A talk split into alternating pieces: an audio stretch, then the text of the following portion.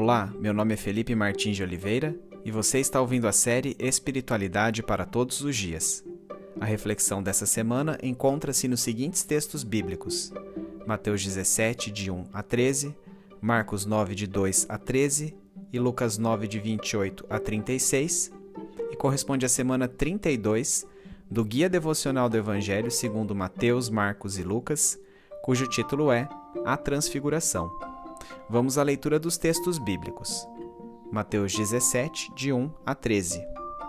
Seis dias depois, Jesus tomou consigo Pedro, Tiago e João, irmão de Tiago, e os levou, em particular, a um alto monte. Ali, ele foi transfigurado diante deles. Sua face brilhou como o sol, e suas roupas se tornaram brancas como a luz. Naquele mesmo momento, apareceram diante deles Moisés e Elias conversando com Jesus. Então Pedro disse a Jesus: Senhor, é bom estarmos aqui. Se quiseres, farei três tendas, uma para ti, uma para Moisés e uma para Elias.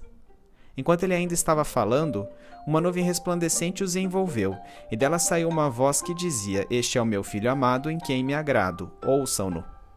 Ouvindo isso, os discípulos prostraram-se com o rosto em terra e ficaram aterrorizados. Mas Jesus se aproximou, tocou neles e disse: Levantem-se, não tenham medo. E erguendo eles os olhos, não viram mais ninguém a não ser Jesus. Enquanto desciam do monte, Jesus lhes ordenou: Não contem a ninguém o que vocês viram, até que o filho do homem tenha sido ressuscitado dos mortos.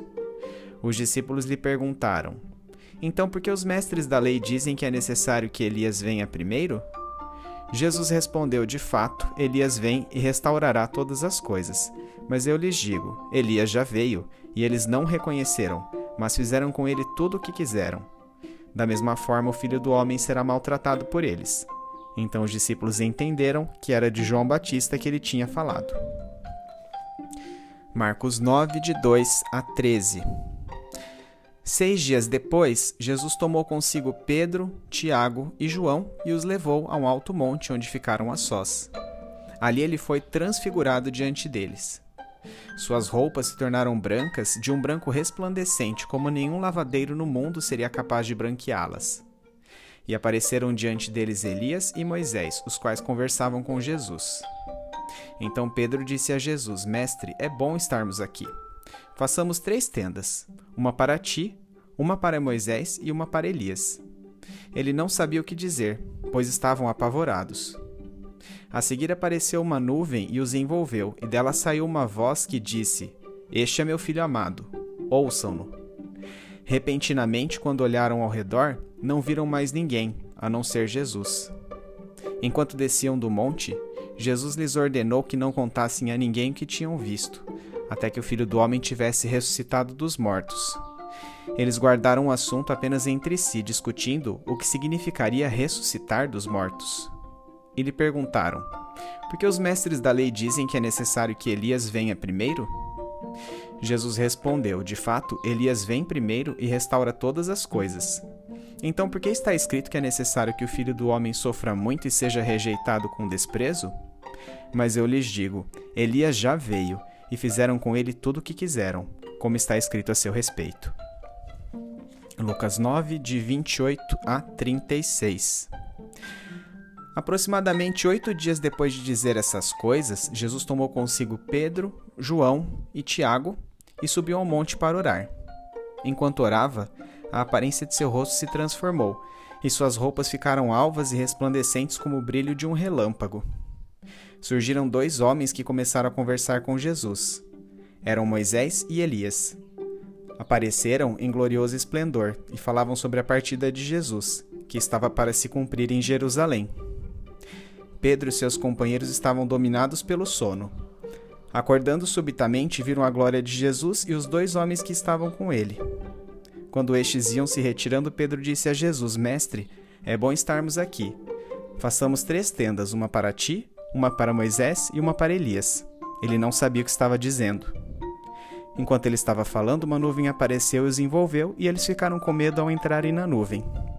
Dela saiu uma voz que dizia: Este é meu filho, o escolhido. Ouçam-no. Tendo-se ouvido a voz, Jesus ficou só. Os discípulos guardaram isso somente para si. naqueles dias não contaram a ninguém o que tinham visto.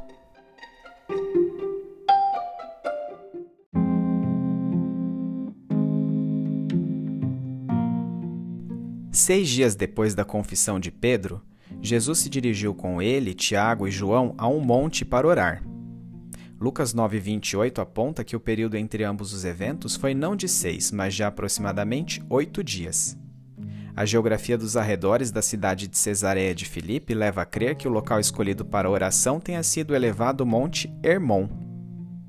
Lucas 9,32 conta que Pedro, Tiago e João adormeceram e com isso quase perderam o evento sobrenatural que sobreviria, o que nos permite concluir que ele ocorreu durante a noite. Neste momento, Jesus foi transfigurado diante dos discípulos. Seu rosto mudou de forma e resplandeceu como o sol, e suas vestes tornaram-se brancas como a luz de um relâmpago. Em português, o vocábulo grego usado para transfiguração equivale a metamorfose.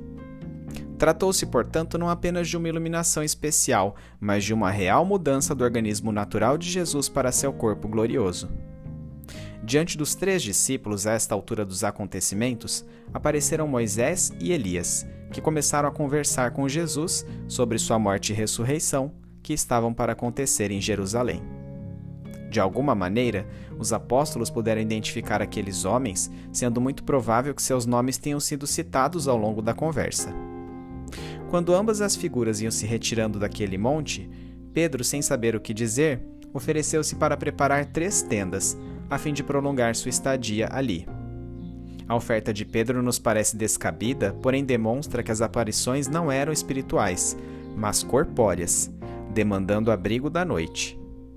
A presença corpórea de Elias pode ser explicada pelo fato de que ele não morreu, mas foi levado aos céus no redemoinho por cavalos de fogo. Assim, Elias representa os cristãos que estiverem vivos quando da segunda vinda de Jesus, os quais não experimentarão a morte. Moisés, por sua vez, embora tendo morrido, foi agraciado com a ressurreição, conforme fortemente sugere Judas 9. Contudo, nem mesmo o arcanjo Miguel, quando estava disputando com o diabo acerca do corpo de Moisés, ousou fazer acusação injuriosa contra ele, mas disse: O Senhor o repreenda. O episódio relatado por Judas não é encontrado no Antigo Testamento, sendo extraído de uma obra apócrifa denominada A Ascensão de Moisés, a partir da qual é possível depreender que o diabo contendeu com o arcanjo Miguel para impedir que o corpo de Moisés fosse ressuscitado. Dessa forma, Moisés tipifica os cristãos que, embora mortos, serão ressuscitados quando Jesus vier à terra pela segunda vez. Enquanto Pedro falava, uma nuvem resplandecente envolveu-os e dela saiu uma voz que dizia: Este é meu filho amado, em quem me agrado. Ouçam-no. Esse tipo de manifestação era sempre associado à presença ou Shekinah de Deus em ocasiões-chave em que ele se revelara a seu povo ao longo do Antigo Testamento. Ouvindo a voz celestial, os discípulos prostraram-se com o rosto em terra, mas Jesus tocou neles e, pedindo que se levantassem, acalmou-os. Erguendo eles os olhos, não mais viram Moisés e Elias, mas somente Jesus. Jesus lhes ordenou que não contassem a ninguém acerca do que haviam testemunhado até que ele tivesse ressuscitado dos mortos, quando então não mais haveria o risco de precipitar uma insurreição popular contra Roma em prol de um suposto reinado messiânico político. Os três homens obedeceram à ordem, mas inquiriram entre si em que exatamente consistiria tal ressurreição, eles estavam intrigados com os eventos sobrenaturais que haviam acabado de presenciar. Também por causa da transfiguração, surgiu entre os discípulos outro questionamento, desta vez referente à pessoa de Elias, que estivera presente com eles. Baseada na passagem de Malaquias 4, 5 e 6, a escatologia dos mestres da lei ensinava que Elias devia surgir antes da vinda do Messias. Então raciocinaram os discípulos: por que Elias ainda não aparecera? Parafraseando sua questão, já que Jesus é o Messias, será que esta rápida manifestação de Elias que acabamos de testemunhar pode ser considerado o cumprimento da predição de Malaquias? Como já vimos anteriormente, a Bíblia nos diz que a real manifestação do profeta Elias ocorrerá somente nos últimos tempos, embora João Batista possa ser comparado a ele em espírito e poder, porque ambos os ministérios foram semelhantes, conclamando seus ouvintes ao arrependimento. Entretanto, João não era uma espécie de reencarnação de Elias e deixou isso bem claro. Dessa forma, enquanto João Batista precedeu a primeira vinda do Messias à Terra como uma aparição simbólica de Elias, o surgimento real deste último antecederá a parousia de nosso Senhor.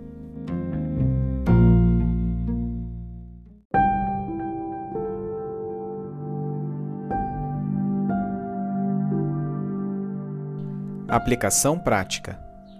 A transfiguração deu a Pedro, Tiago e João a garantia de que precisavam após terem ouvido a chocante notícia de que Jesus iria morrer.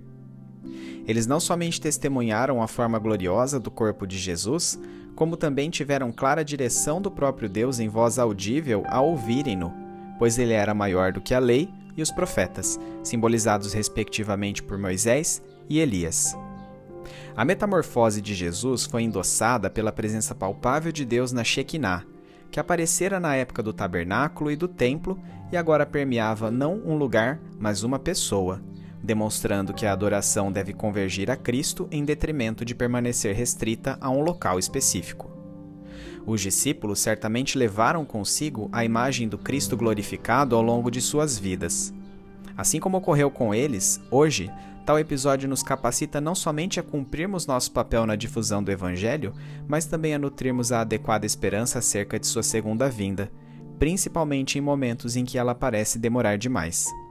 A transfiguração de Jesus, dessa forma, não somente comprova sua divindade, mas serve como antegozo da glória que caracterizará seu reino terreno futuro.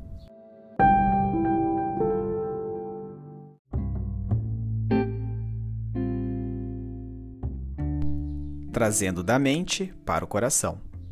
Metamorfose. Um despertar assustado, luzes e clarões. Engana-me este olhar sonolento? Ou será que por um breve momento sonho com o céu entre trombetas e canções?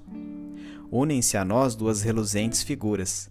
Revestem de aura divinal o quadro indizível, assim dirimindo nossas conjecturas. É mesmo o Messias, seu filho aprazível. E se alguém, Senhor, em equívoco apontar para a pesada lei ou a inexata profecia, como se a salvação pudesse nelas estar, sua voz indubitável, sonora pronuncia: Ouçam a Jesus. Por ele deve a fé ao mundo brilhar, qual sua face, que entre nós resplandecia. Felipe Martins de Oliveira.